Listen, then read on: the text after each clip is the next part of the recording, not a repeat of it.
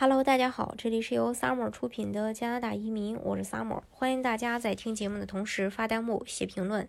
想了解更多移民资讯，请看专辑简介、加我，或者是在节目的下方留言。对很多人来说，移民无非就那么几点，除了呃子女教育以外，其他的呢就是这个呃养老福利。加拿大的养老福利完全是可以让退休后的老人们能够过上自己衣食无忧的生活的。除此之外，在加拿大退休后，并不意味着就一定要颐养天年。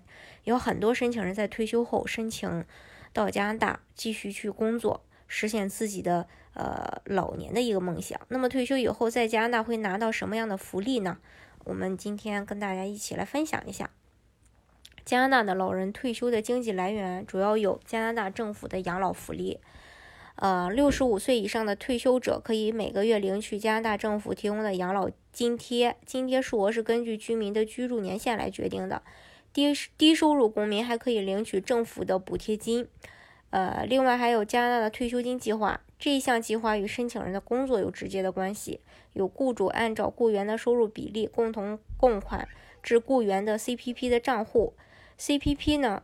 呃，就叫做加拿大退休金计划，是由政府去管理的，并且发放退休金，在供款限额范围内，供款的金额越多，其年限会延长。等雇员日后退休后，可以领取的退休金就越多。另外，还有一个注册退休储蓄计划，叫做 RRSP，它是一九六六零六零年，就是一九六零年加拿大政府建立的一项全国性的。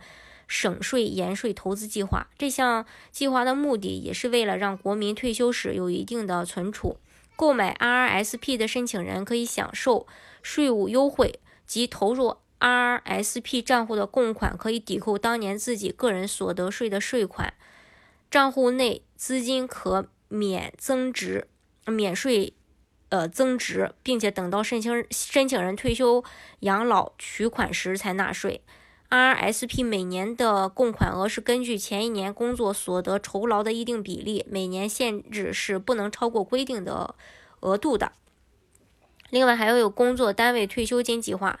加拿大也有一些政府机构，也是我们经常所说的国企事业单位。在这些政府机构的工作的人，退休后可以获得一笔以五年平均薪水和工作时龄为基础的退休金。在加拿大，除了以上这些保障市民退休后经济来源的政策外，退休者也可以根据自己的需求购买个人储蓄、个人投资以及保险计划来去收益。通过这些可以获得额外的收入来源。所以在加拿大，市民到退休之后的生活可以说是不用担心啊，这个经济来源，因为生活上没有什么压力，也就造就了加拿大的老人们生活的。呃，都十分惬意，并且多姿多彩。在加拿大，你可以经常看到一位八十多岁的老婆婆依然在化妆、涂口红啊、画眼线啊，并像年轻人一样热衷于研究哪件衣服更漂亮，哪种护肤品更优质。当然，在一些公共场合，也经常会有八十多岁的老人开着自己的小轿车到处跑。就算是不能行走的老人，他们坐轮椅的时候也不需要人推，而且会选择自己摇着轮椅去逛商场。也许有很多人会说。之所以会有这种现象，不是因为在国外孩子们都不会陪伴和赡养老人吗？其实加拿大的。呃呃，政府的确鼓励孩子在十八岁之后离开父母独立生活，但是并不代表着孩子们就完全不再与父母接触，否则加拿大也不会成为一个有名的家庭至上的国家。只不过为了能让孩子们更加放心的出去闯闯荡，加拿大还有一项特别的福利，就是为老人们开办许多条件十分优越的老年公寓，并且由政府去补贴，不必担心资金问题。不过虽然如此，加拿大老人还是大多都会选择。更为舒适和方便的家中养老，这是呃关于加拿大退休。加拿大的退休年龄一直都是六十五岁，但是近几年又延伸到了七十岁。虽然加拿大有健全的社会保健系统，但实际上加拿大的一些老人会选择提前退休。退休后，他们并不是待在家里，而是采用一种退而不休的方式继续工作。这些退休人员的工作。可能是固定的全职工作，也可能是兼职的工作。根据加拿大统计局所公布的，加拿大六十五岁以上的人，至少有两成的人还在继续工作，其中百分之五点九的老人做的是全职工作，另有五分之一的人是参与兼职。这样的数据是高于二十年前的一倍。嗯，那么大家可能会说，加拿大老年人继续工作的原因是什么呢？